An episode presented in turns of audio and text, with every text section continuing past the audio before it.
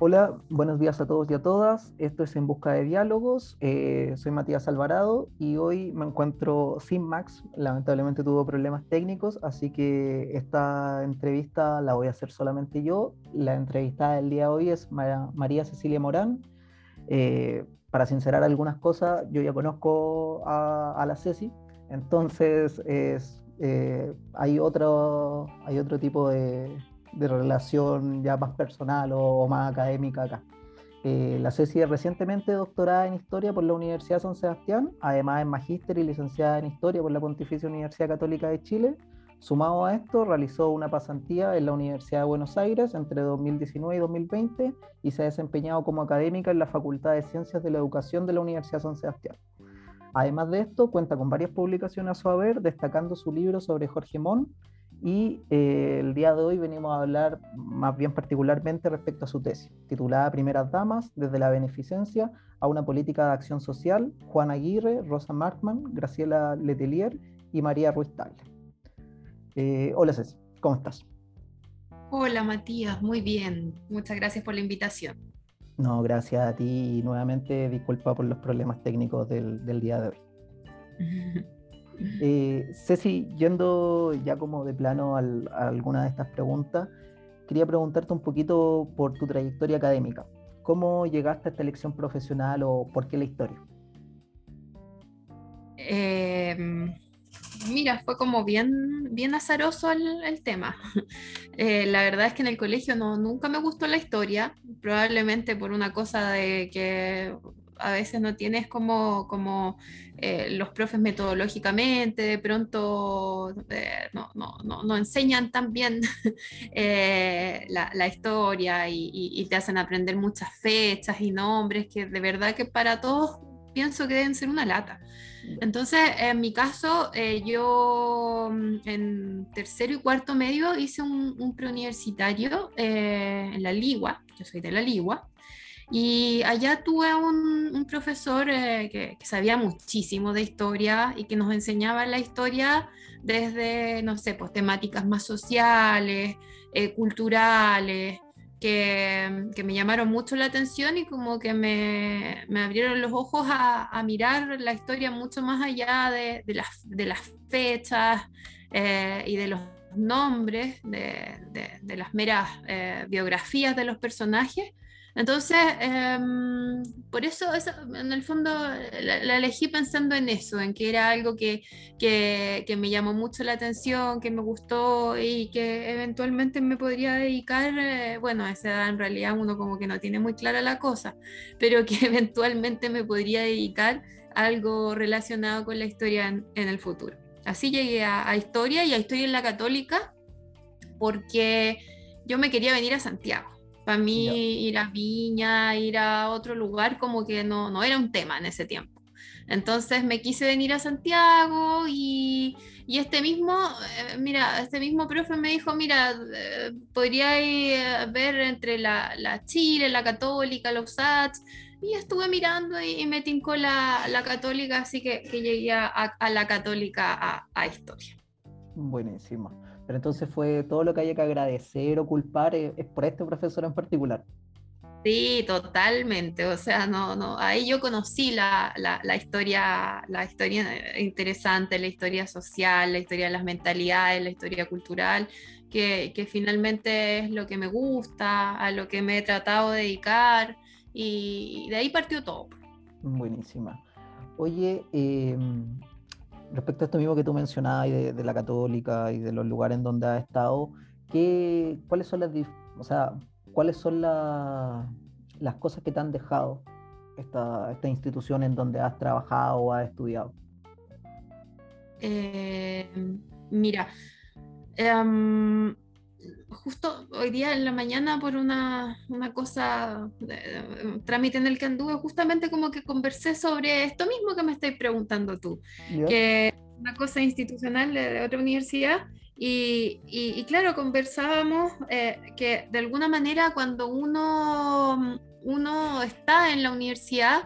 finalmente como que el conocimiento tú lo puedes, eh, te lo pueden entregar, o sea, todas las universidades tienen sus mallas, tienen sus profes y, eventualmente el, conocimiento va, a ser el mismo o va a ser muy similar,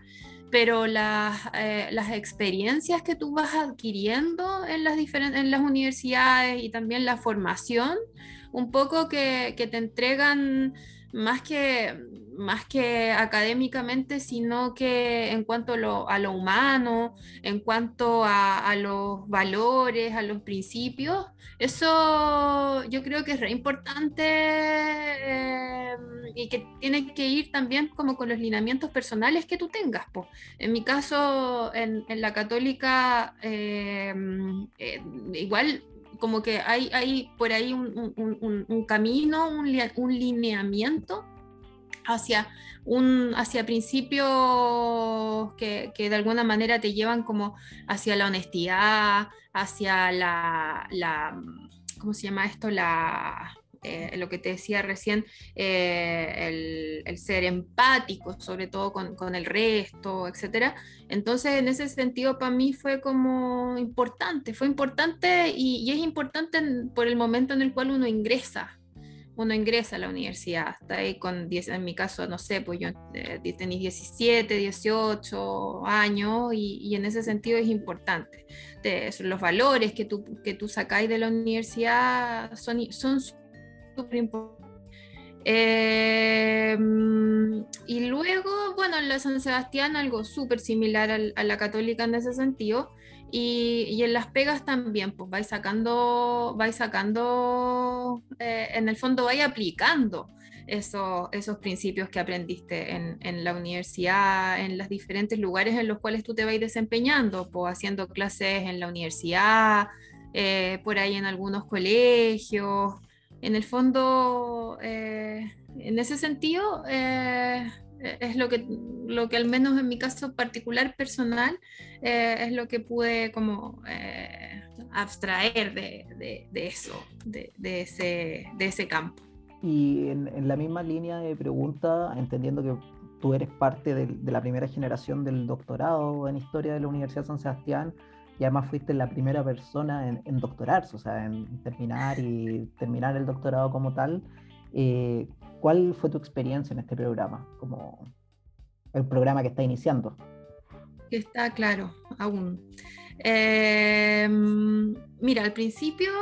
ah, no te voy a mentir que, que tuve un poco de, de, miedo, así como que yo fui de la primera generación, entonces enfrentarte así como que tú decís, pucha, esto está recién comenzando, pero en realidad yo soy como súper, eh, yo tomo decisiones, no me cuesta tomar decisiones. Yo soy una persona que, que me decís, oye, mira, ¿sabéis qué?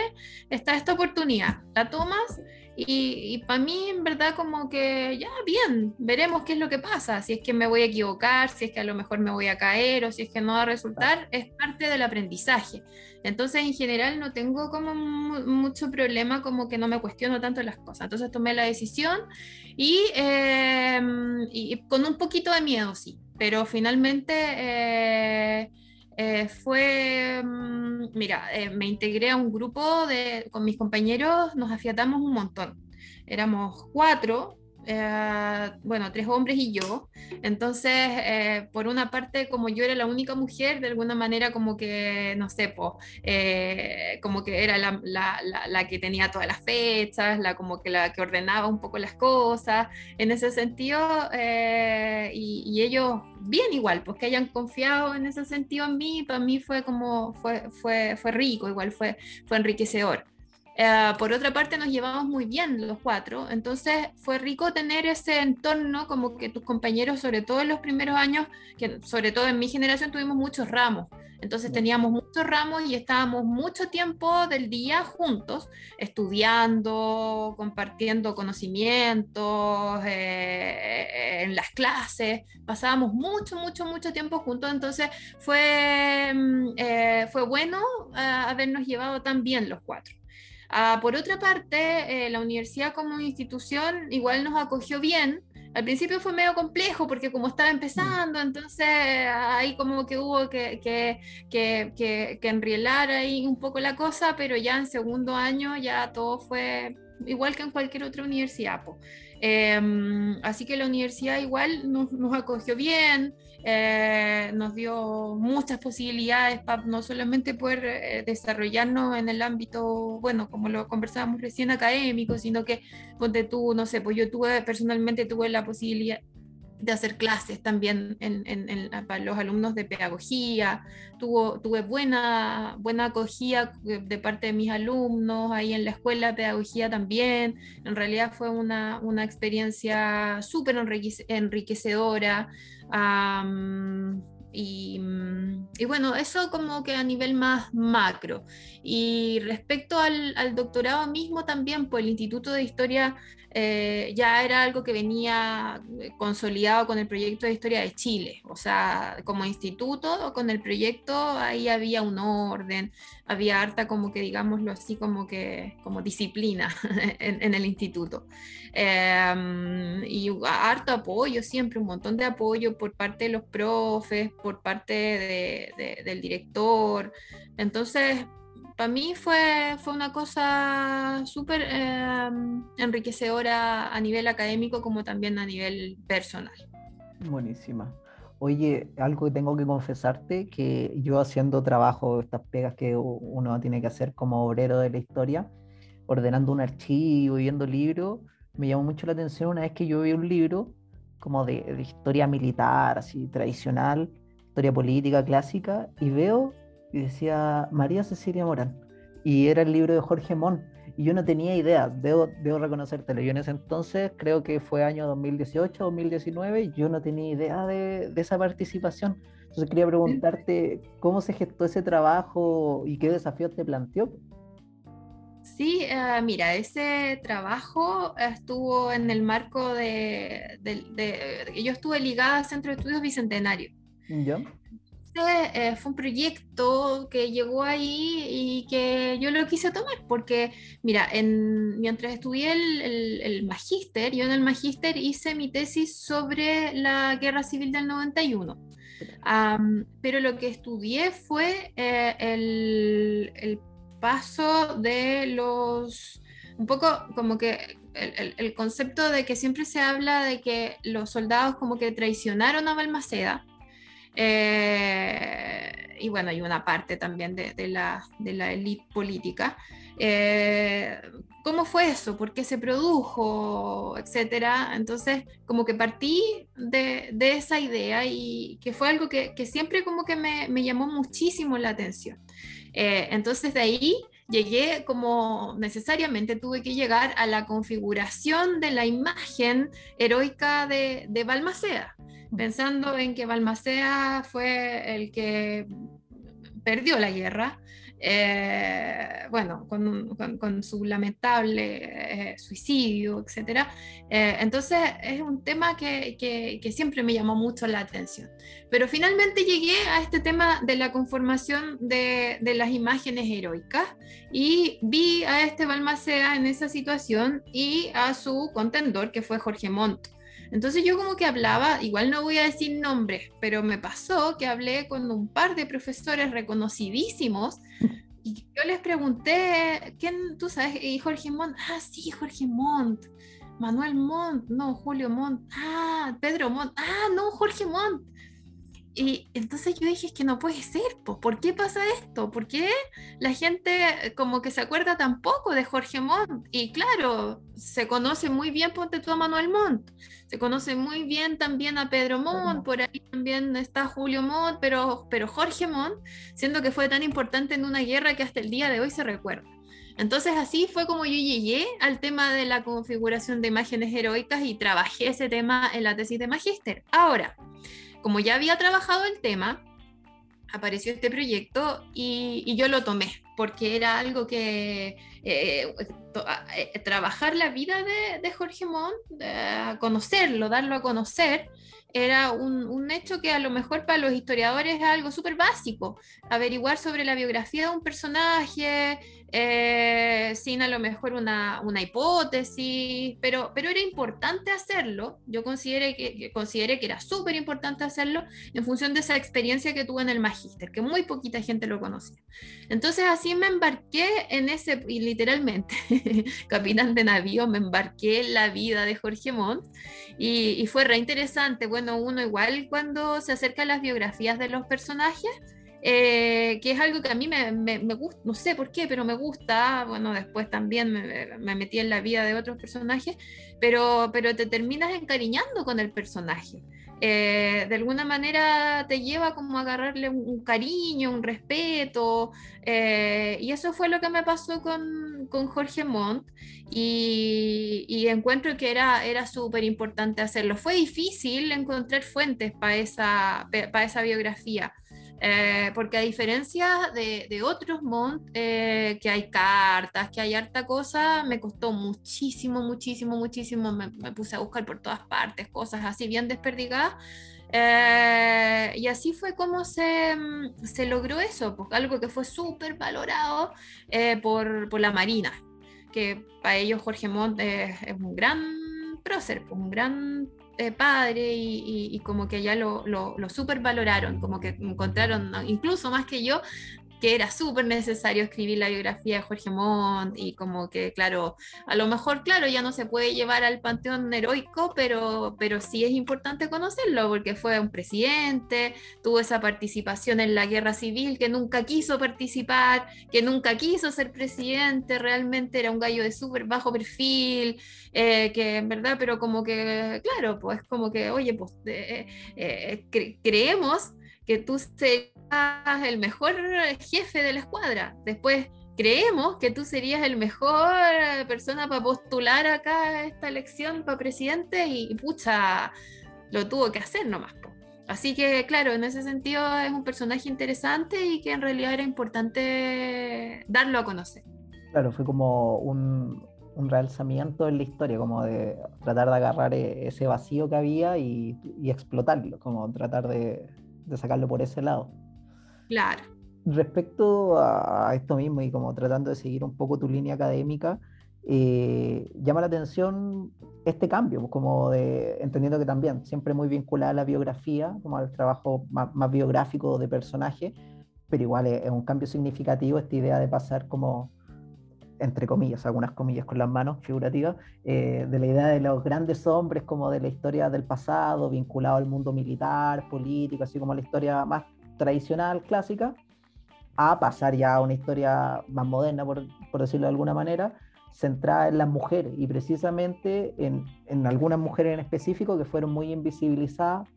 por estos mismos hombres, que eran estos hombres que estaban en primera línea de la opinión pública, de la guerra y no sé qué, y tú precisamente optaste por estudiar a estas mujeres, las que estaban sus esposas, que muchas veces quedaron invisibilizadas.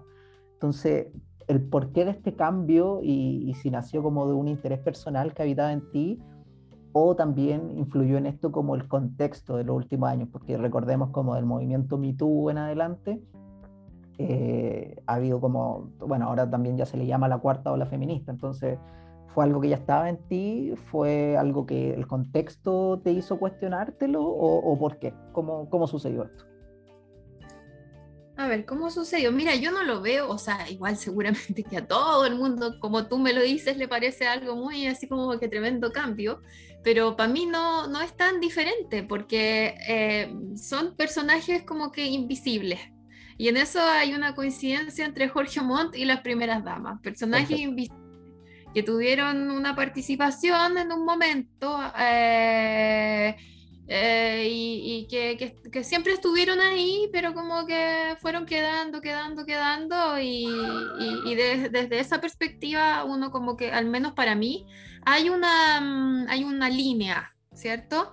Eh, por otra parte, también metodológicamente hay una línea súper similar, porque lo que yo tuve que hacer con Jorge Montt que era, que como recién te decía, habían súper pocas fuentes. Se me hizo muy difícil encontrar información y para las primeras damas lo mismo, o sea, lo mismo. En ese sentido, metodológicamente, eh, son investigaciones que son más complejas en el sentido de que tienes que buscar en todos los archivos posibles, desde archivos, no sé, ponte tú, económicos, que te puede salir algún datito por ahí, hasta a lo mejor el, archivo familiar. O sea, tienes que agotar los archivos eh, y los lugares y, lo que sea para poder encontrar información, para poder comparar información y poder finalmente trabajar sobre eso. Así que eh, como que quería aclarar eso porque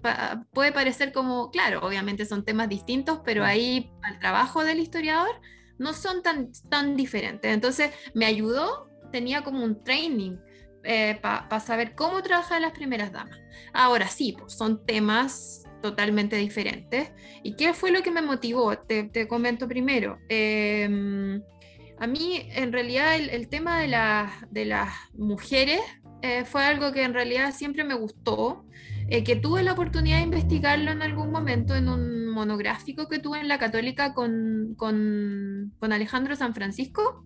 Eh, yo sobre el centenario de Chile y en ese trabajo yo investigué la labor de las mujeres de la élite en el centenario de Chile.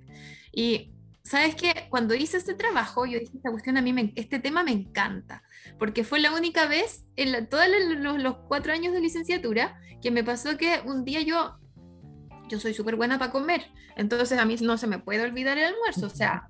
puedo olvidar el almuerzo. Pero pasó que un día que yo me metí, no sé, en segundo año de licenciatura, de las, esas primeras veces que uno va al archivo nacional, al, al archivo, a la biblioteca nacional, mm, quedé obnubilada con las fuentes y un día que estaba trabajando con la revista Familia,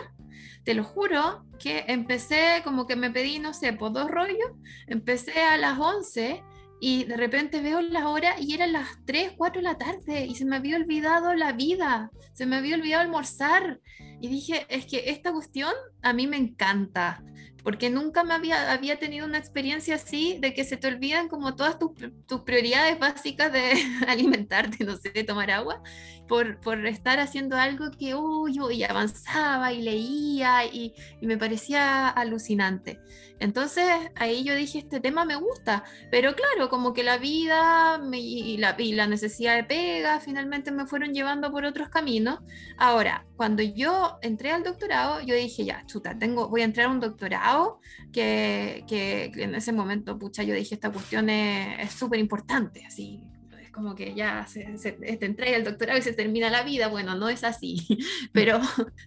yo dije, tengo que elegir un tema que me, que me guste, que me apasione y lo, voy, lo tengo que pasar bien, porque son cuatro años, po. entonces lo tengo que pasar bien. Y ahí dije, bueno, el tema que siempre más me ha gustado de todos los temas, pero que nunca he podido trabajar, son las mujeres. Y ahí empecé a tantear eh, y, me fijé en el tema de las primeras damas. Y yo había visto en algún momento, hay un trabajo sobre primeras damas en Chile, que es el único trabajo que existe. Bueno, y ahora está mi, tesis que yo todavía no la he publicado, pero así, que, que trate primeras damas específicamente desde la historia, que es un, un, trabajo que se hizo, que se puede descargar, incluso que está en internet, que hizo el equipo de investigaciones históricas de la PDI. Entonces, eh, que es un libro muy lindo, eh, en cuanto a, tiene mucho dibujo, tiene un, libro bonito, pero que no tiene fuentes. Entonces yo dije, claro, esto como un, un, inicio está interesante, pero realmente una investigación desde la historiografía, así que salga, haya salido de, la academia, eh, no hay. Entonces yo dije, me interesa este tema. Eh, yo conocía el caso de la Juanita Aguirre y la Pascua de los Pobres, pero porque de pronto lo había leído por ahí en o me había salido algo en alguna fuente, pero me pareció, yo dije, esto es. Y empecé a investigar y, y yo dije, ya, voy a investigar primeras damas y así fue como llegué al tema de las primeras damas en Chile. Mm, buenísima, o sea, siempre ha sido esa idea como de, tratar de sacar algo del, ocultamiento. Como... Sí, sí me, sí. me, parece, me parece muy bien.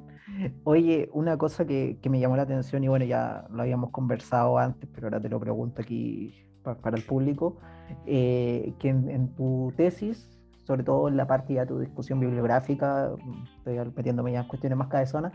tú hablas de indistintamente en algún momento de historia de las mujeres como historia de género. Y quería preguntarte para ti, o sea, como, como historiadora, y bueno, es, tu tesis también. O sea, si tú ves alguna diferencia entre una y otra, y que también sé que, es algo que, que, estuvo ahí presente en la comisión ese día. Sí, en la comisión. Mira, es un tema que, que, estuvo, que siempre ha estado presente desde que empecé a investigar esto, que en algún momento lo, yo la verdad es que mientras estuve en el doctorado asistí, asistí a un montón de congresos, seminarios, y, y, era un tema que siempre salía como en, en las conversaciones de pasillo, y, y, ponte tú, no sé, pues desde historiadoras que son historiadoras de género, específicamente, o, o, o, a lo mejor eh, historiadoras que son historiadoras de la mujer. Respecto a eso siempre debatíamos, me pasó muchísimo. Y me decían, oye, pero tu investigación, ¿qué es? ¿Es historia de la mujer o es historia de género? Y me complicaba que me preguntaran eso, porque, porque en verdad como que yo encontraba que esto como que trascendía el, tener que encasillarla en eso. O sea, para mí mi, mi investigación, es, claramente ahí hay historia política. Eh, también hay un poco de historia social por los temas que toqué. Eh, para mí siempre fue historia de la mujer, porque eh,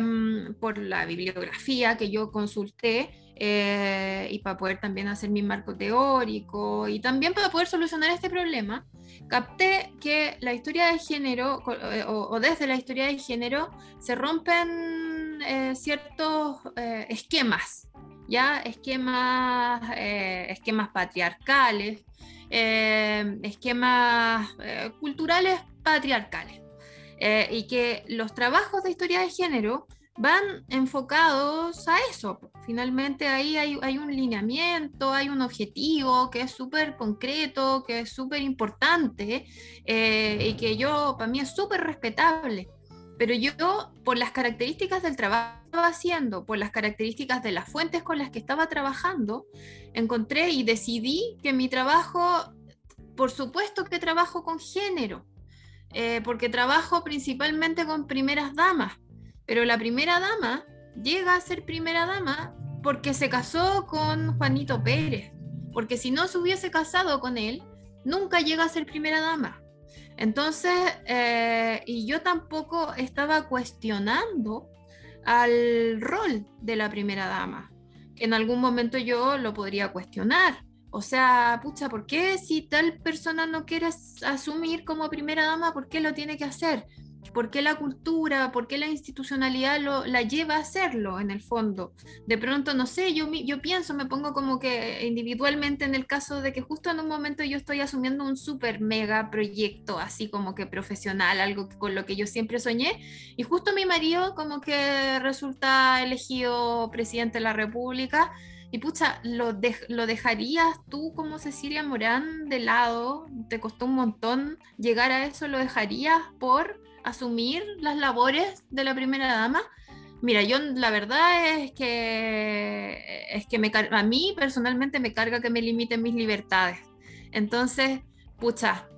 no sé, no sé, no sé. La verdad es que no sé, pero para mí mm. sería una cosa que me complicaría porque me estaría limitando. Entonces de pronto, claro, pues, yo entiendo, yo entiendo que ahí hay una cosa que, que porque te casaste con, tienes que, que, asumir el ser primera dama. Pero por otra parte, yo estaba investigando eh, la conformación de la figura de las primeras damas por qué la primera dama en Chile en el siglo XIX asumió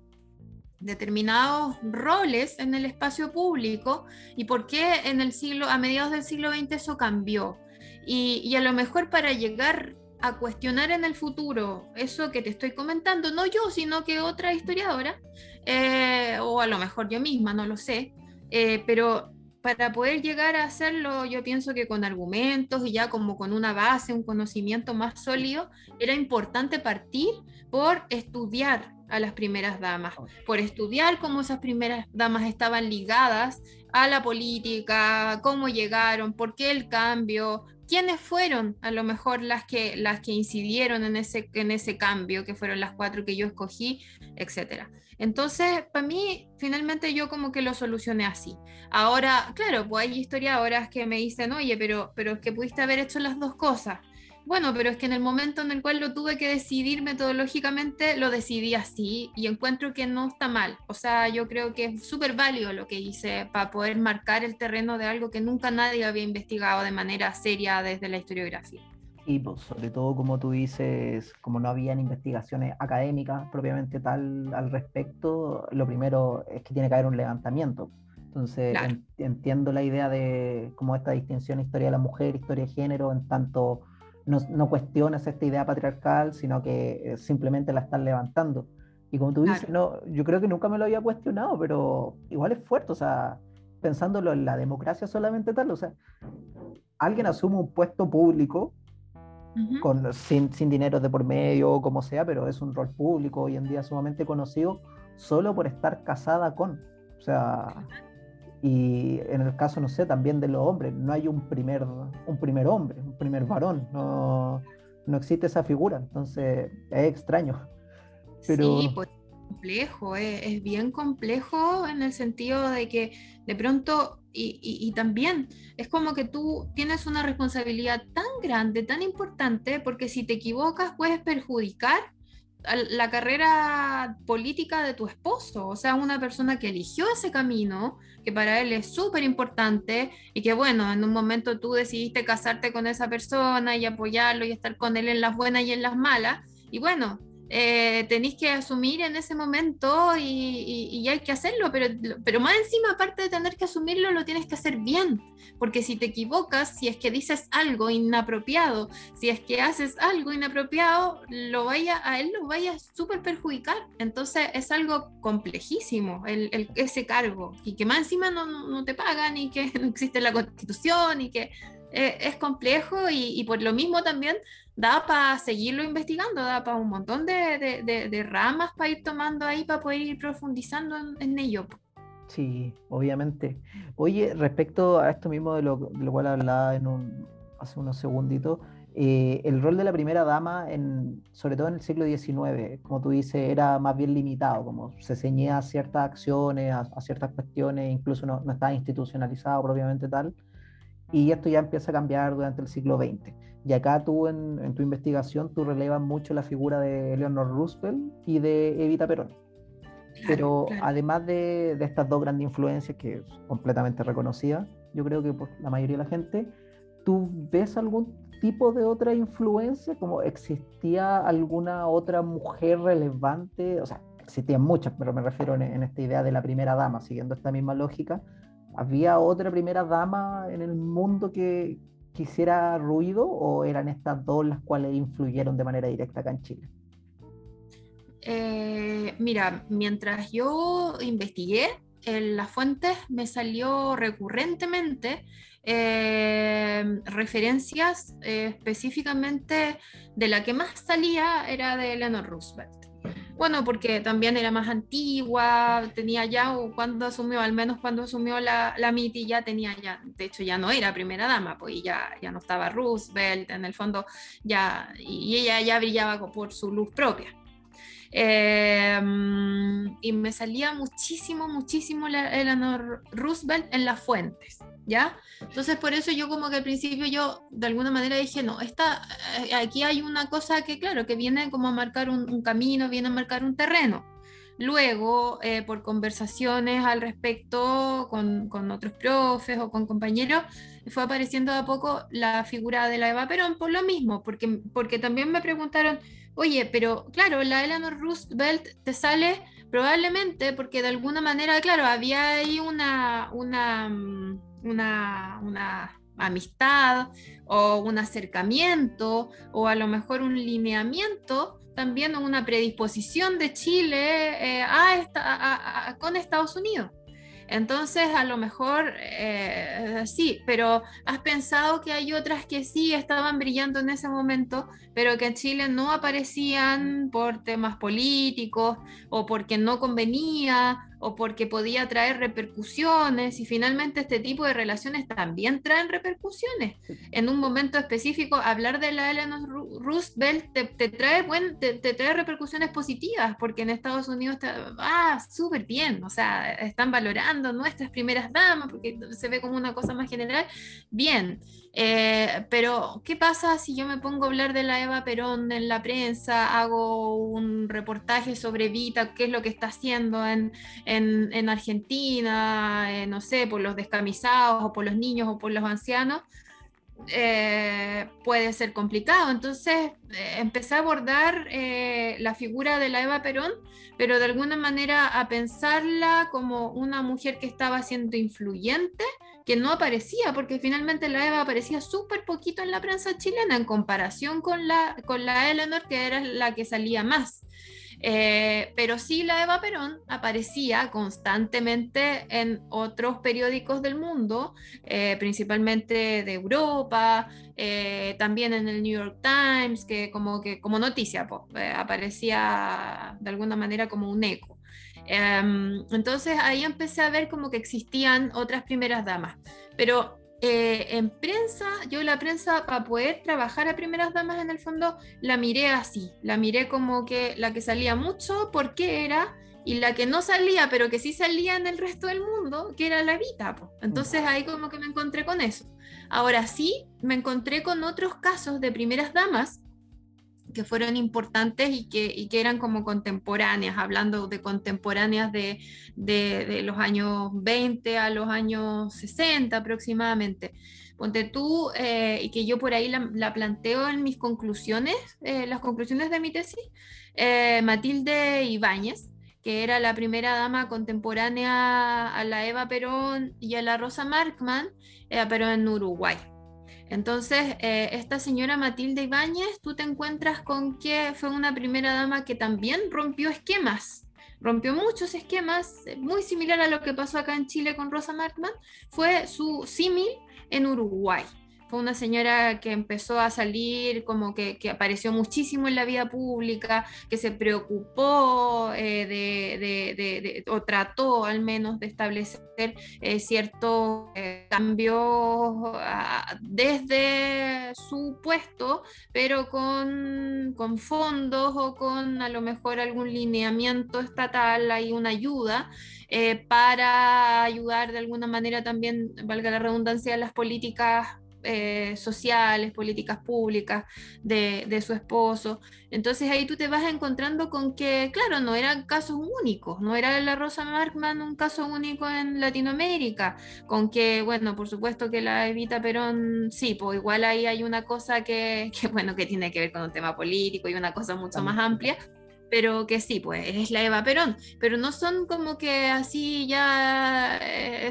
justamente en ese momento se estaba produciendo a lo mejor una suerte como de oleada. En México también tú te encuentras con, con, una, con un cambio que es posterior, sí, va a ser un poco posterior, pero que es una primera dama que al menos en el campo público apareció, que fue importante al menos en México, que se habló de ella en algún momento en Estados Unidos, poquito, pero apareció. Eh, y ahí vas viendo de alguna manera mm, esta, esta, mm, eh, este fenómeno que ocurrió en un determinado momento, que son primeras damas que igual se encontraban en, no sé, pues en visitas que hacían los primeros mandatarios y que iban acompañados de sus esposas, se visitaban, eh, se juntaban, eh, por ejemplo, Gabriel González Videla cuando fue, la, cuando fue con la MITI la primera vez a Estados Unidos, eh, el, bueno, y que iban los dos súper complicados porque no sabían inglés y no mm. tenían idea qué es lo que, qué es lo que iban a, cómo lo iban a hacer en el fondo, pero él igual ahí eh, tiene, tiene un, espacio en el cual la salvó porque él tocaba piano y tocaba piano muy bien. Entonces como que interpretó un par de temas en piano y, salvaron la situación por la música. Finalmente la, la música es el lenguaje universal. Pero, pero ahí también tú te encuentras con que hay, hay reuniones entre presidentes y sus primeras damas en las cuales eh, hay intercambio de, de, información, en las cuales se, hay intercambio de, de temas eh, relacionados con lo que se está haciendo para y por la gente de tu nación, de tu país. Entonces, eh, en ese sentido, se van comprendiendo y no es que una como que sea la gran artífice de, esto y, y que no, son temas que van apareciendo y que se van comentando y que, y que así se va construyendo el, el cuento. Pero, mm, pero en definitiva, así como para terminar y, responder, yo creo que, que, que, que, te podría, así como a nivel latinoamericano, para la época específica que yo investigué, destaco a, Matilde Ibáñez y que también es interesante porque te encuentras como con esa, con esa eh, entre, entre la Eva, entre Rosa Markman y entre, entre Matilde, Matilde Ibáñez, te encuentras como con esa consonancia respecto a la orientación de, de, su, de su política social, digámoslo así. Perfecto. Sobre estas mismas políticas sociales me llamó mucho la atención cuando leía esto de la Pascua del Niño Pobre, de la de Juan Aguirre, la esposa de Pedro Aguirre Cerda.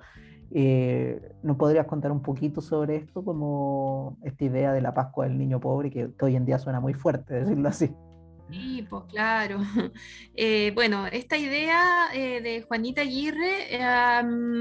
mira, la Pascua del Niño Pobre ya, la idea de Pascua del Niño Pobre existía, venía desde el siglo XIX. Al menos en Chile se orientaba a que las señoras como de la alta sociedad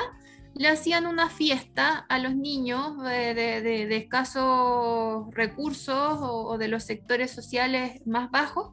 y, los juntaban, eh, les entregaban un regalo que podía, por lo general eran, eran, eran golosinas, era un chocolate, era un caramelo, pensando en que, claro, hoy en día para los niños de todos los sectores sociales lo que más comen son dulces.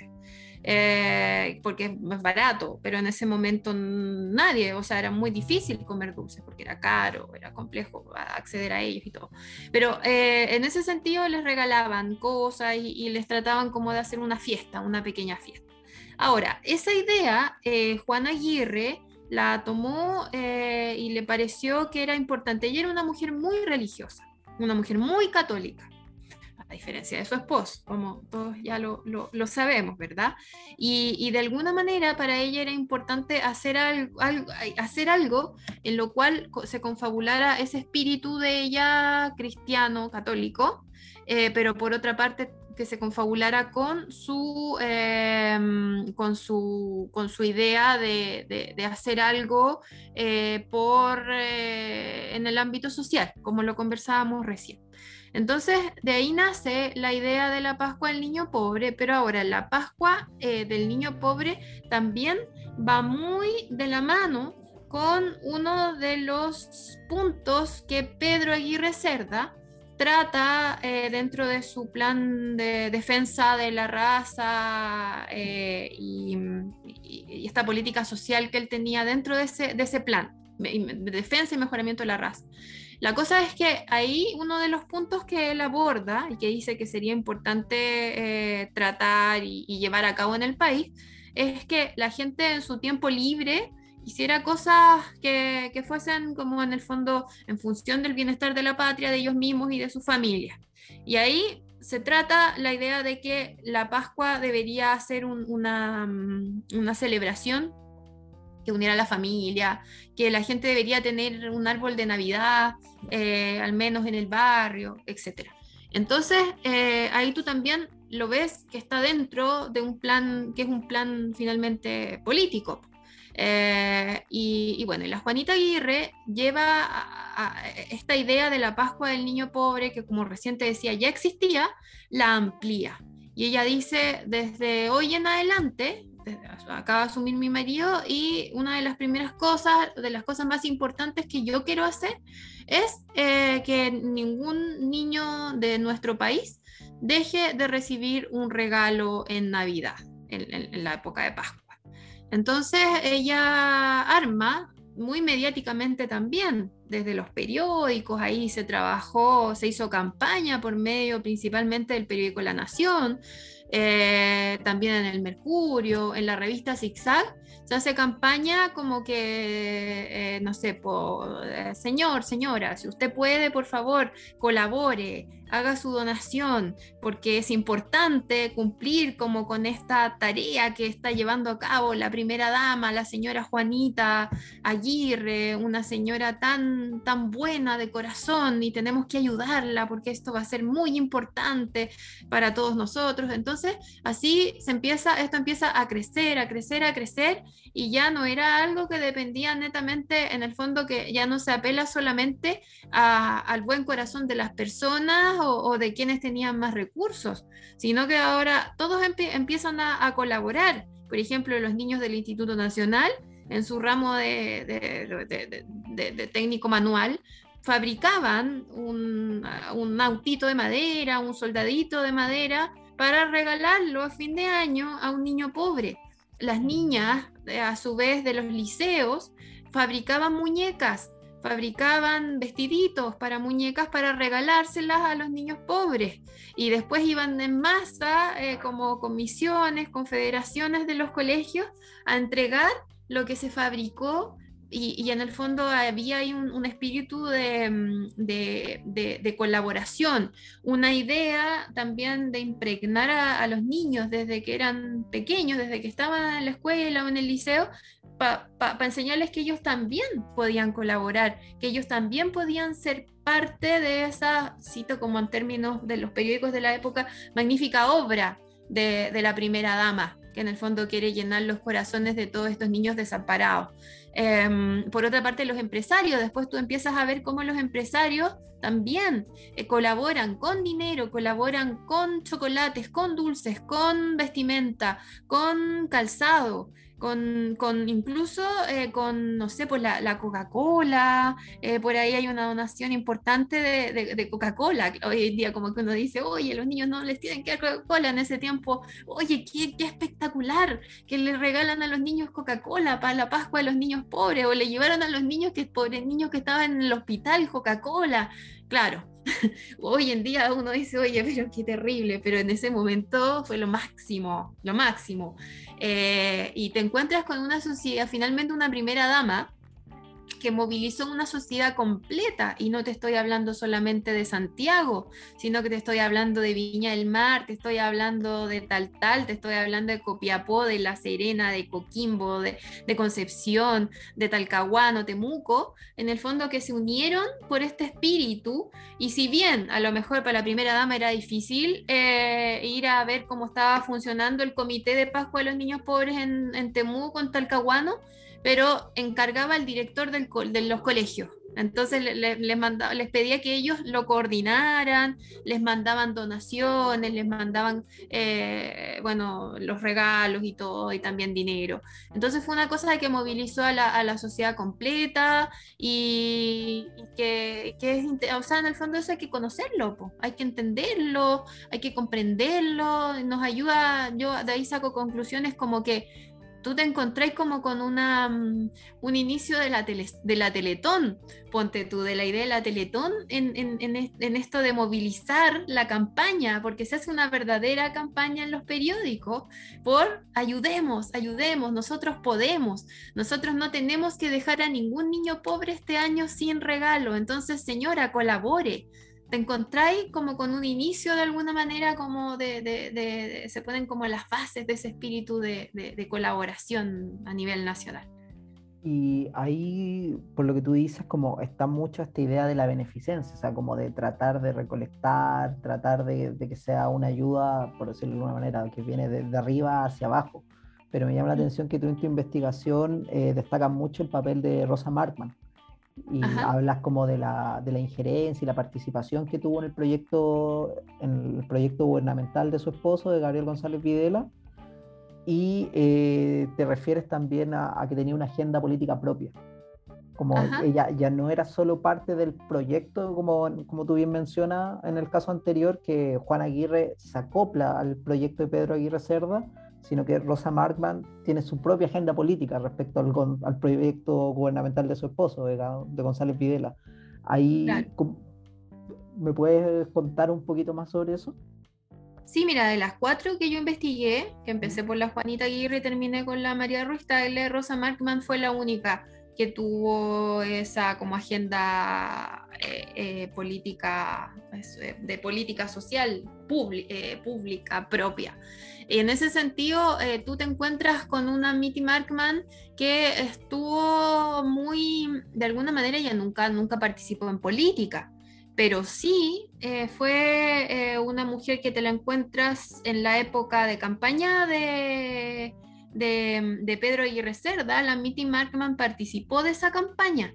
Em, tú te encuentras con que fue cuando es elegido Pedro Aguirre Cerda, eh, la Mitty Markman y la, Juanita Aguirre no da entrevista, la que da entrevista, por, una de las que da entrevista por ella es la Mitty Markman. Entonces, de alguna manera ahí ella como que hizo carrera, según las fuentes que yo pude recopilar, he visto que hizo una carrera ahí de entender de alguna manera a muy grandes rasgos probablemente cuáles eran los principales lineamientos, los principales problemas, los principales a lo mejor em, eh, actores de los cuales había que preocuparse eh, en este sentido, no sé, por los niños, las mujeres, que fue de lo que se terminó preocupando ella personalmente.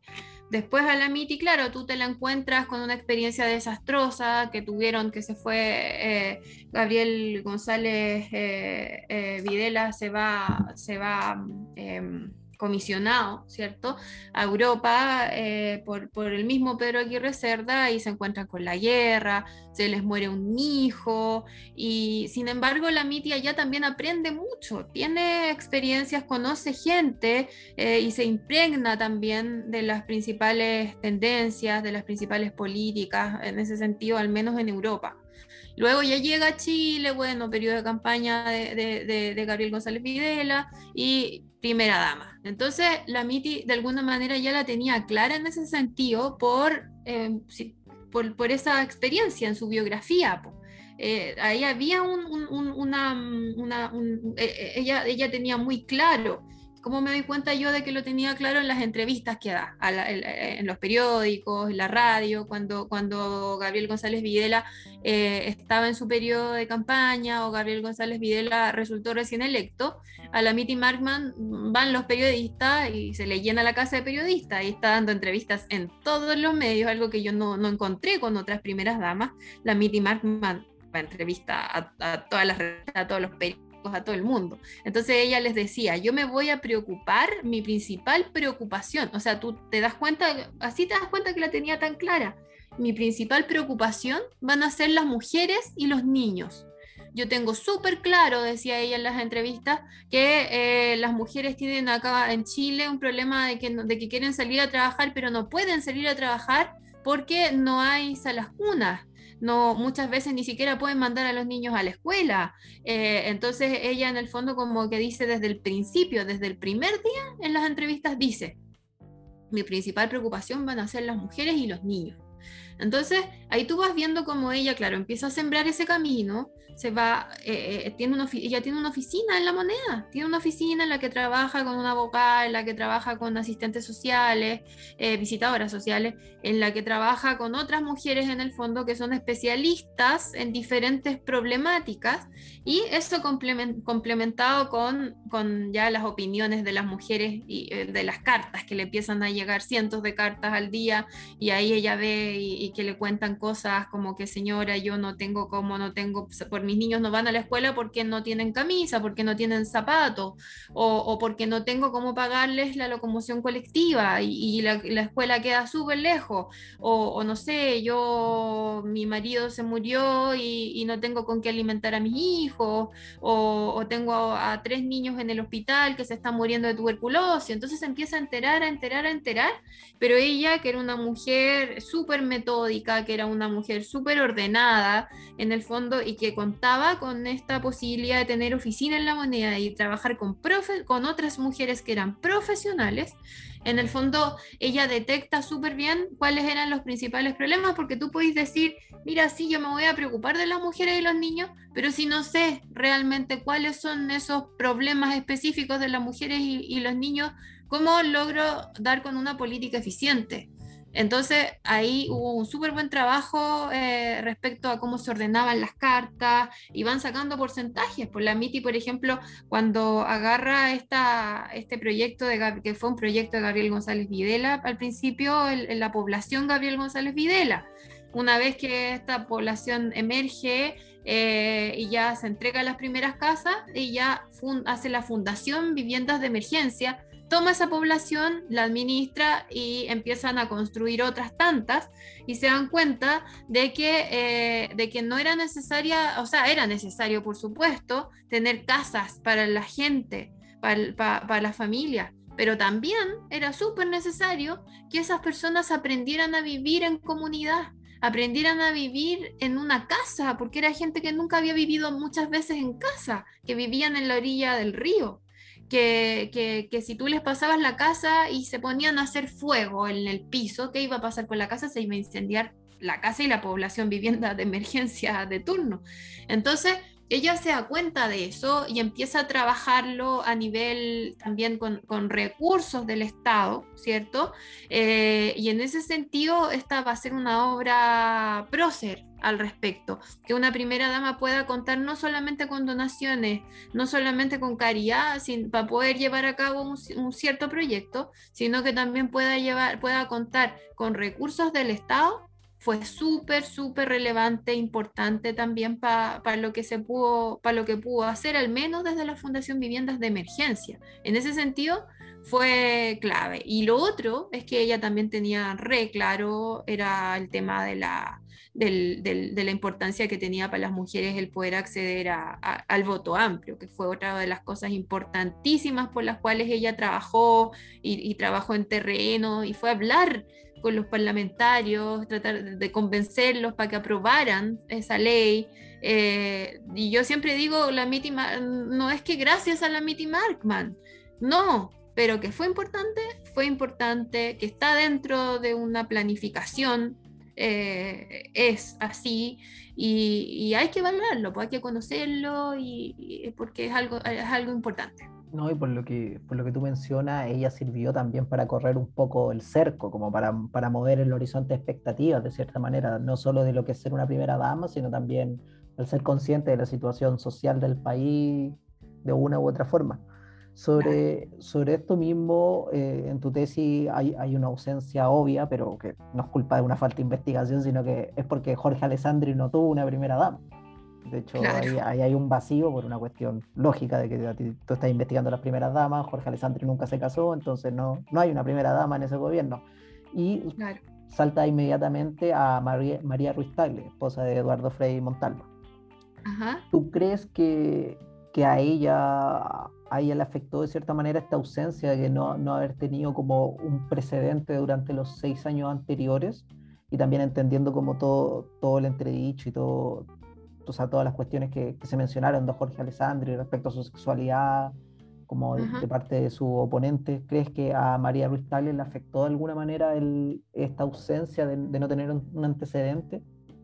Un antecedente. Eh, a ver, al respecto con lo que yo me encontré en las fuentes, como más allá de lo que yo crea a lo mejor, es que yo vi como un cambio así como bien abrupto en lo que opinó María Ruiz Tagle cuando para mí fue súper importante, por eso lo vuelvo a repetir para este caso, porque era súper importante leer las entrevistas que les hacían los periódicos al, momento en el cual estaban en campaña, cuando asumían y no sé, dos o tres años después, para saber un poco eh, cómo fueron, en el fondo, cómo fueron, fueron cambiando en su pensamiento, en, lo que querían hacer o en lo que ya no querían hacer, etc. Entonces ahí uno también como que les va siguiendo la huella, el hilo y todo ahí eh, vi que la María Ruiz Taglia fue la que tuvo el cambio más abrupto, o sea, totalmente abrupto, porque al, principio ella dijo en las entrevistas así como que en verdad eh, no, para mí es como un problema pensar en que, en que tengo que asumir esto porque yo soy una mujer de mi casa y, yo tengo muchos hijos y, ellos me necesitan y, y yo siempre he estado ahí y me complica en el fondo como que tener que asumir pero después tú la ves, incluso eh, ella dice, yo eh, eh, en un momento como que no me parecía eso de que las mujeres votaran, como que no, no estaba muy de acuerdo porque en realidad yo soy una mujer súper tradicional y, como que no va como con mis ideas personales. Pero después tú, tú la encuentras como que diciendo yo me equivoqué. En realidad es súper importante que las mujeres salgamos de la casa, tengamos un espacio para poder reunirnos entre nosotras, aunque sea un rato y, no sé, pelar al marido por último, pero es importante que tengamos ese espacio para nosotras, sin hijos, sin marido. Entonces, eso es fundamental. Por otra parte, ella dice, también me equivoqué, es como que sí, pues tenemos que tener el derecho a voto, o sea, era, era clave hacerlo, eh, en el fondo para ir avanzando. Entonces ahí tú te encuentras con un cambio que yo no sé si puede haber venido de corazón o si es que está dentro de una cosa armada de un discurso pensando en no afectar al marido, que es algo que tenemos claro. Sí, y aparte... Entonces, claro, yo no sé, yo no sé, pero, pero la cosa es que lo dijo y lo hizo. Eh, y eso es lo que a, mí me importó en el trabajo, en el fondo, el cambio. Y, tú te la encuentras en que te la encuentras participando, o sea, como, fundando SEMA, que ojo, ahí hay una cosa que, que por lo general y en algunas investigaciones también está establecido, como que SEMA empezó SEMA empezó con la Fundación Graciela Letelier de Ibáñez. La idea de la Fundación Graciela Letelier de Ibáñez tuvo una total consonancia y coincidencia con lo que vino después. Pero SEMA, como centros de madres, empieza con la Graciela, perdón, con la María Ruiz Tagle. ¿Ya? Eh, eso como que lo quería aclarar. Eh, y se toman del lineamiento de, anterior y, lo, y, lo, y, lo, desarrollan después. Ahora, si bien eh, Alessandri era un presidente soltero, igual él tuvo, no una primera dama, pero sí designó, contó con eh, ciertas mujeres que le apoyaron. y una de ellas fue la esposa de, de su ministro del Interior, entonces, eh, con ella a veces se le ve en reuniones específicas que a lo mejor se necesitaba como de un acompañante, es ella la que lo acompaña, pero por, por, otra parte también ella eh, se hace cargo de ciertas actividades que venían como en consonancia con esta labor de política social, fondo de sus antecesoras pero no es una cosa trascendente, sino que lo asume cuando hay que asumirlo y probablemente la llamaban y le decían, oye, por favor, eh, ayúdanos con esto, necesitamos a, alguien, a alguien que esté ahí. Ahora, eh, em, por lo que yo vi, como que, y, bueno, en realidad no por lo eh, estoy segura de eso, yo misma estoy segura de que de que, claro, en ese momento ya la figura de la primera dama estaba institucionalizada y de que los chilenos la echaron de menos en el periodo de Alessandri. Echaron de menos en ese momento como esa mamá, porque estaba el papá, pero era como un papá sin mamá, y eso es raro, es raro para nuestra cultura, nuestra idiosincrasia, que somos tan apegados a esa idea del papá y la mamá, aunque no lo queramos o lo queramos, de alguna manera eso está súper arraigado hasta el día de hoy en nuestra cultura. No, y aparte en esa época entendiendo como otro Chile, un Chile mucho más tradicional, conservador, aparte precisamente un gobierno de derecha, como con, todos esos valores de la familia y no sé qué, y que, que no esté presente esta imagen de familia obviamente choca. Además, en, el, en el, contexto, el, contexto internacional ya uno empieza a hablar, eh, sí, pues esa época, por lo menos ya con María Ruiz Tagle, ya Isabel II ya está totalmente establecida, entonces... Claro, claro que sí. Sí, pues ya, ya hay mujeres y referentes internacionales y en el gobierno, o sea, dentro, en el territorio nacional, obviamente se debe echar de, de menos. Sobre eso, ¿Tú en algún momento de cuando planteaste los inicios de esto, tú algún momento pensaste en investigar sobre Hortensia Bussi o, Lucía Iriar o eso ya es para otra investigación? Em, no, la verdad es que se salía de los cánones que yo establecí. Eh, y por una parte, mira, por una parte eh, me complica que Lucía Iriar aún esté, esté viva. Eh, por una cosa, eh, la verdad es que no, me quise meter en ese tema, no quise, nunca fue mi intención llegar hasta allá, ¿ya? A pesar de que el tema después de SEMA Chile me parece fascinante, o sea, me encantaría poder investigarlo, ah, pero después, después, mucho más adelante. Y, mm, y, el tema de Hortensia Bussi también, ese tema eh, me, me, llama muchísimo la atención eh, porque Allende, de alguna manera, Allende tenía dos primeras damas. tenía la esposa y tenía, y tenía la otra primera dama. Sabido públicamente. entonces eso me parece fascinante, poder investigarlo, que en el fondo era una primera, ya como que se, se, no solamente está, está institucionalizado, sino que ahora hay, como, hay un concepto de la primera dama que responde a las necesidades tradicionales de lo que de alguna manera quiere un sector, pero es la otra primera y la otra primera dama que responde a las necesidades del otro sector social. Entonces, eh, ahí hay una cosa que es fascinante y que me gustaría poder investigar después, pero como un caso específico, porque creo que es tan relevante que hay que verlo ya de manera particular. Y sí, es una de las cosas que me gustaría ver en el futuro. Y aparte, o sea, yo desconozco, debo, debo reconocer como mi, mi ignorancia en el tema, pero al menos hasta donde yo tengo entendido como bibliografía de Allende por montones, pero de, de su esposa no, no, debe ser mucho, por lo menos hasta donde yo sé no es tan considerable como la de Allende, entonces sí es una figura como ensombrecida de alguna manera. Sí, totalmente, o sea, para todas es lo mismo, no es solamente, es para todas. Sí, es que yo creo que de Lucía Iriar se ha escrito harto más últimamente. Sí, pues, pero mucho desde el periodismo, porque ponte tú de primera dama, hay cosas, pero desde el periodismo. Hay, una, hay una, un libro que se llama Primeras Damas, que es de André Juffé, del periodista, eh, que él entrevistó a varias eh, en su momento. Eh, entrevistó a familiares, ponte tú de la Graciela Letelier, que ya no estaba viva, pero sí entrevista, ponte tú al Coco Legrand, que era sobrino. Eh, entrevista a, varios más que no me acuerdo. Eh, ah, bueno, a, a, Jocelyn Holt, entonces, pero lo construye en base a entrevistas, él es periodista. Eh, hay otro trabajo también de unas chicas de, periodismo de una universidad, que me parece que es la Universidad Mayor, que es una muy buena también investigación periodística que también está basada en entrevistas, pero son investigaciones periodísticas, con una metodología periodística, pero desde la historiografía hay algunos trabajos recientes, em,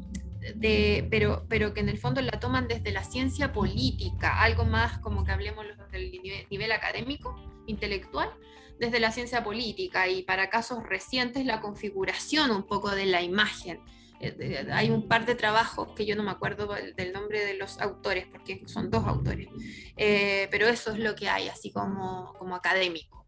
pero de verdad que no hay nada más. Y bueno, y, un par de, hay un trabajo, sí, de la Valesca Troncoso, que es sobre la Mitty Markman, eh, de una mirada general. Ese sí hay, pero nada más. Perfecto. Oye, ahora ya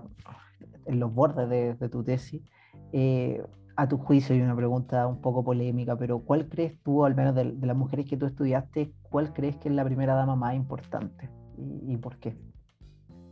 Eh, sí, al menos para mí no es polémico, o sea, no sé, yo creo que en la tesis se nota mm. que es la Mitty Markman, porque, y por lo mismo que te decía recién, porque de verdad que ahí hay un, un antes y un después en el sentido de que del cambio, o sea, hasta al menos, claro, la, gran obra de la Juanita Aguirre, de la, la, Pascua de los Niños Pobres, fue una tremenda obra, monumental en comparación a lo que habían hecho las otras primeras damas, incluso de Latinoamérica, pero no deja de ser una obra ligada a la beneficencia. Eh, no, que está también de alguna manera está incluida ahí dentro de este programa también de, la idea de este programa de defensa de la, de la, de la raza, pero igual es algo que está ligado a la misma idea decimonónica. Eh, en cambio, lo que hace la MITI quizás parte de ahí, o sea, no te estoy negando con que ella igual recibía, recibía donaciones, ¿cierto? Y, organizaban kermés y, desfiles de moda y los tecitos para juntar plata y todo. Claro, y le donaban también cosas, le donaban materiales, pero también eh, esto fue algo que se amplió tanto que tomó, como recién te explicaba, un proyecto de la política social de, Gabriel González Videla, que fue la población Gabriel González Videla, y, la, y eso lo amplió. Y lo amplió a un nivel macro y se dio a conocer en Estados Unidos. En Estados Unidos vieron súper bien este, este proyecto, les pareció, les pareció una cosa alucinante a nivel como latinoamericano que se estuviera haciendo un proyecto integral como la Fundación Viviendas de Emergencia que no solamente aportaba eh, con casas, sino que también con educación, con se les enseñaba oficios, etcétera, a las personas para que se ganaran un poco como con esa idea de que de que no pida todo gratis al Estado, sino que trabaje y le va a ir súper bien, así como que con esa, desde esa idea. Entonces, Em, desde esa perspectiva y también tomando en cuenta lo que hizo en, la campaña, ¿cierto? Para el voto, eh, la asociación, bueno, yo no te hablé acá, pero está la asociación de dueñas de casa, que también como que esas señoras eh, lideradas por la MITI luchaban en contra de la especulación y tenían como que se ponían la camiseta, eh, se les enseñaba en el fondo por qué había que luchar en contra de la especulación, tenían cursos también para poder hacer, para poder lograrlo y poder tener conocimientos y saber por qué es lo que estaban peleando en el fondo, eh, por qué estaban acusando con el comisariato el caballero de la feria que subía las lechugas y que ese era un, lío que se armaba, o sea, está, dentro como de lo, lo, lo divertido, o sea, no era divertido, no, dije, mal, pero bueno, en realidad eh, son los chismes, porque que, tú te encontrás en la fuente, hoy estas señoras de la asociación de la señora Miti me tienen hasta la coronilla porque me están acusando que yo subí las lechugas, pero en realidad yo no estaba vendiendo las lechugas a ese precio, es que se me olvidó y justo cobré 100 en vez de 50, pero, pero ellas son las que me están molestando y, y, y incluso, o sea, era una cosa así terrible, que echaban al marido porque la señora había ido a acusar al comisariato y te encontré como con todas esas historias y claro, finalmente la asociación de dueñas de casa no funcionó porque se armaban unos líos pero así ya espantosos porque las señoras andaban acusando, pues si andaban de espías,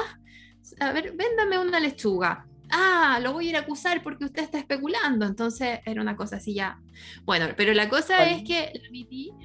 tuvo un montón de, actividades súper interesantes, súper importantes y que para mí ahí se marca un antes y un después eh, en la idea de la institucionalización de las labores de las primeras damas en nuestro país. No, fuerte, aparte de saber que casi levanta su propio soviet de, mujeres, eh, no, sí. fuerte. Oye, eh, bueno, yo ya lo comenté acá, tú tuviste la suerte de hacer una pasantía en, Buenos Aires un tiempo, y allá obviamente el, tema de Vita, estuviste mucho más en contacto con eso, me imagino, pudiste verlo de primera, de primera fuente, pero ¿cuánto crees que porque Paquito va a preguntar si es que estamos al debe o no. ¿Cuánto crees que estamos al debe respecto al tema de, de primeras damas acá en Chile, respecto a Latinoamérica o, a nuestro país vecino Argentina? Sí, pues mira, voy a tratar de ser lo más objetiva posible al responderte esto, porque los que me conocen saben que, llegué amando la figura de, Eva Perón. Bueno, una porque me, allá yo trabajé en el, en el, museo, en el museo de, de Vita, ahí accedía a los archivos, a la bibliografía, me atendieron increíble, o sea, yo de verdad que estoy súper en deuda con la gente del Museo eh, Evita y, mm, y, me encontré con, con, muchísimas fuentes que en el fondo me mostraron... Eh, mm, de, pronto es difícil entenderlo, ¿por qué ese, ese amor por, por Eva hasta el día de hoy de, los de muchos de los argentinos, no de todos, pero de muchísimos hasta el día de hoy, una, una mujer que es una heroína para muchísimos? ¿Por qué? Eh, y ves que la obra dentro del, del, peronismo, la obra de, de, Eva fue, fue tremenda, pues fue súper grande. Eh, pensando en las oportunidades que se le entregaron a niños de poder ir a la escuela, de poder ir a la universidad, de poder ir a la universidad y, no solamente ir a la universidad, sino que contar con un lugar eh, dentro de, Buenos Aires, ponte tú para poder vivir, vivir. Eh, los hogares de tránsito que fundó la, la Eva Perón para poder para que las mamás que estaban como con niños enfermos y tenían que ir a Buenos Aires a, a llevar a sus hijos a tratamiento, llegaran a los hogares, de tránsito, les dieran alimentación, les dieran eh, vestimentas, calzado y además les entregaran, bueno, locomoción eh, y, todas las posibilidades para poder realizar tratamientos médicos a sus hijos. Eh, cómo se preocuparon, en el fondo, para la Beba Perón fue tan importante como el concepto que tuvo de los niños como, bueno, los futuros ciudadanos peronistas de, esa Argentina. Pero más allá de lo político, finalmente yo, ve, yo, yo, he visto que en Argentina gran parte de la preocupación que tienen por la infancia por la, y por los ancianos viene de alguna manera como que la base viene de ahí, porque eh, se sentaron en ese momento todas estas grandes eh, eh, salieron a la luz pública las problemáticas de los niños pobres, las problemáticas de, los ancianos que nadie se preocupaba por ellos, y la EVA hizo cosas para ellos, fundó, bueno, toda la, todo lo que se hizo en materia de salud pública fue, pero a mí me impresionó los, los hospitales, la formación, las escuelas de enfermeras, eh, niñas que, que, probablemente sin esa oportunidad no habrían tenido ningún futuro, pero pudieron entrar a estudiar a la escuela de enfermería eh, y, pudieron ser un aporte para su sociedad, para su sociedad. Eh, y además salir adelante y que parte de sus familias también pudiesen salir adelante gracias a estas primeras profesionales de, de, toda una, de, generaciones y generaciones que venían atrás de ellas. Eh, la, por ejemplo, la, eh, todo el tema con, los, con, los, medicamentos, la industria también que se generó en Argentina eh, y que la EVA también ahí estuvo súper presente en ese sentido dentro de su, su política de, de, salud, eh, con, con, la industria de medicamentos. y bueno, te encuentras con una cuestión gigante de, elementos que, que finalmente no sé, al menos a mí, me hicieron no solamente conocer la labor de Vita, sino que también valorarla en el sentido de que yo la, claro, es verdad que la Argentina de ese momento era una Argentina que tenía muchísimo dinero, tenía mucha plata para hacerlo, eh, y que acá éramos súper pobres. O sea, tú comparáis las cartas que le mandaban las mujeres a la, a la Evita, o a la, a la, Elena, y el, que era la hija de la Elena Frondizi, Elenita Frondizi, la, sucesora de, como primera dama de Vita, tú comparas las cosas que les pedían a ellas y las cosas que le pedían acá a la Miti, y tú decís, oye, que éramos pobres. Allá les pedían, no sé, señora Miti, perdón, señora, o sea, Evita o señora Elenita, usted me podría regalar un teléfono porque necesito un teléfono para comunicarme, no sé, o usted me podría mandar un, vestido de novia porque, y acá, o sea, acá le están pidiendo calzado para que los niños vayan al colegio, po. Así como que tú te encuentras con un nivel, y claro, allá la plata, había plata para hacerlo, pero, pero encuentro que en ese sentido la obra de, de Eva eh, se fue, estuvo súper bien centrada y también súper bien organizada en el sentido de detectar cuáles eran los principales problemas y, y, en el fondo también cómo eso se proyectó y, y, de alguna manera tú te lo encuentras hasta el día de hoy. Buenísima, sí, por lo menos yo cuando fui a Buenos Aires me llamó mucho la atención esta idea de que es un, es un viaje el, ir a la tumba de la Evita, o sea, es parte como del, recorrido, hay que hacerlo, ir a, es, es una santa. O cuando te la encuentras ahí en la avenida, eh, la Evita que, que, te recibe, que recibe a los pobres por un lado y la Evita cantando por el otro, como también es, escuático su, su, imagen y, la fuerza que tiene en el pueblo argentino hasta el día de hoy. O sea, acá en Chile yo creo que como la gran división es cuando la gente dice eh, momio, upeliento, no sé qué, allá en, Argentina todavía se habla de peronista o, cuestiones así, como es algo que está muy presente hasta el día de hoy. Hasta hoy en día, claro, imagínate, pues una cosa que viene de los años 40 y hoy en día, claro, pues decirle para los que son contrarios, peronistas, y bueno, bueno, los peronistas los otros los tratan de gorila y en esa, en esa pelea conceptual se llevan, pero sí, no, es entretenidísimo y de verdad que, que, aparte de ser entretenido, eh, es súper, eh, al menos para mí fue súper reconfortante y yo no sé, yo, yo lo admito, me enamoré de, la, de esta figura de la Eva Perón eh, y lo vi en las fuentes y me encontré con eso, me encontré con ese cariño. Después tú te encontré con cosas que son así, pero ya asombrosas. Por ejemplo, tengo por ahí, eh, bueno, que muchas cosas después, después de que le hicieron el golpe a Perón,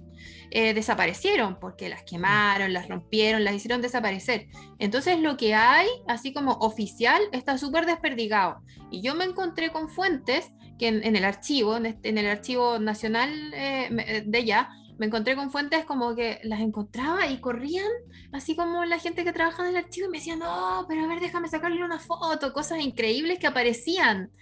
de, de la Eva o de Perón. Y por ahí me encontré con unas, con unas cartas eh, del año 54.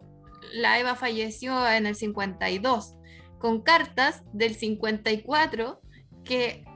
son cartas que están firmadas por Eva y que van dirigidas a Perón y que, y, que el remitente es el cielo y que están ahí en el archivo y es como que amado ¿Quién fue? No, e-, Evita era de verdad una fuerza extraordinaria que del otro lado. Desde otro mundo, el cielo. No, buenísima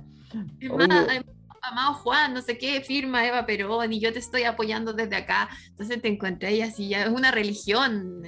Sí, no, pero hablando en serio, eso ya te, te habla como de lo importante de su imagen. O sea, era muy importante mantenerla a ella presente, de, alguna manera, aunque sea mintiendo y firmando en su nombre, era importante para, para los argentinos, para el discurso oficial, la imagen de la Evita, como tenerla ahí, a esta imagen de la primera dama, con, con toda la, mística que, que tenía detrás de ella. Claro. Oye, ahora ya, saliendo del, tema de tu tesis un segundo, quería preguntarte que es algo que, que, hemos consultado también a otras personas hasta el día de hoy. Bueno, o Max hoy no nos acompaña, pero siempre lo hemos preguntado, ya más en el ámbito personal.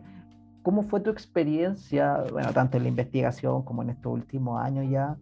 eh, siendo una historiadora mujer, casada y con hijos en el desarrollo de, de tu investigación?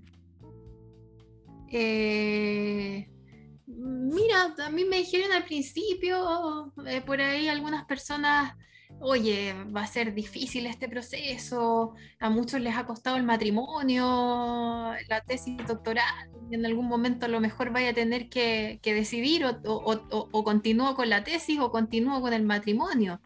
Pero, ¿sabes qué? A mí no me pasó eso. Eh, eh, la verdad es que, bueno, siempre conté con, el apoyo de, mi marido, que se portó un 7 en ese sentido conmigo, y, fue una suerte, porque no a todas les pasa, o sea, es difícil ser historiadora, es difícil, y, siendo mamá o teniendo una pareja o un marido, quien sea, eh, es difícil, es complejo, porque está tu, tu desarrollo personal académico, pero también tenéis que que asumir cosas de casa. Y en ese sentido, bueno, mi marido se portó un 7 desde el principio que me apoyó. Eh, yo tenía la, a mi hija, la catita chica, cuando entré al, doctorado tenía, no sé, un año o menos de un año. Eh, y, nada, pues, fue, fue así como que, que empezar... no, pues no, la cata tenía, perdón, estoy inventando, tenía como un año y medio, dos años, puede ser. Eh, y era chica, po, era guagua. En realidad una niña de esa edad es guagua, y, pero no, para nada. También tuve la suerte de que se portaba excelente, de que también como que fue creciendo con, con la mamá que, que estudiaba con la mamá que, que, de repente no tenía tanto tiempo para estar con ellos. Bueno, mi hijo mayor ya estaba acostumbrado, pero, pero en el fondo como que nunca tuve así como que un problema o, o que yo misma me haya cuestionado así como que yo esté diciendo, oye, pero ¿por qué elegí este camino? Estoy dejando... No, para nada. Igual hay que ser organizado nomás, pero se puede. Hay que organizarse súper bien. Como mm. que de repente, no sé, puedo hacer esfuerzos personales. Yo de pronto me pasaba la noche trabajando y, pero para poder estar como con ellos en el día. pues Entonces, como que, claro, ellos hacen un esfuerzo de a lo mejor no tener siempre la mamá o no tener siempre a, la esposa en este caso, pero uno también hace sus esfuerzos, pues dejáis de dormir, finalmente es una cosa que tiene que ser así como, eh, bueno, consensuada, pero también tiene que ser equilibrada. Yo creo que ahí está como la clave, pero sí, igual se puede. No, buenísima. Es que es importante como conocer la experiencia personal y aparte también le puede servir a otras personas. Como tú decís, para ti fue clave el tema de, sentir como el apoyo de, un compañero, una pareja y de tu hijo también en su momento y de poder conversar eso y, tener esta vía más dialogada porque a veces no se entiende el trabajo de la historia, que es algo que, que hemos conversado harto con la gente que hemos entrevistado acá, como de estar sentado leyendo, a veces pegado una hoja en blanco horas, como que uno no está haciendo nada, pero en la cabeza está haciendo muchas cosas. Entonces... Y aprendes, pues aprendes, ponte mm. tú, yo tengo una capacidad de concentración pero no porque haya nacido con esa capacidad de concentración, sino que porque la desarrollé teniendo dos hijos, teniendo un perro que ladra todo el día, me encanta la música, entonces yo puedo estar con todo eso y me concentro, pero la, la he desarrollado en todos estos años porque ha sido una necesidad, pero igual es positivo en ese sentido, pues, pero sí, pues. Surge, surge de, de ese contexto difícil. Claro. Oye, Ceci, ya para, para, ir cerrando y algo que se volvió como hasta el día de hoy una pregunta inamovible hasta que se nos ocurra alguna mejor que hacer,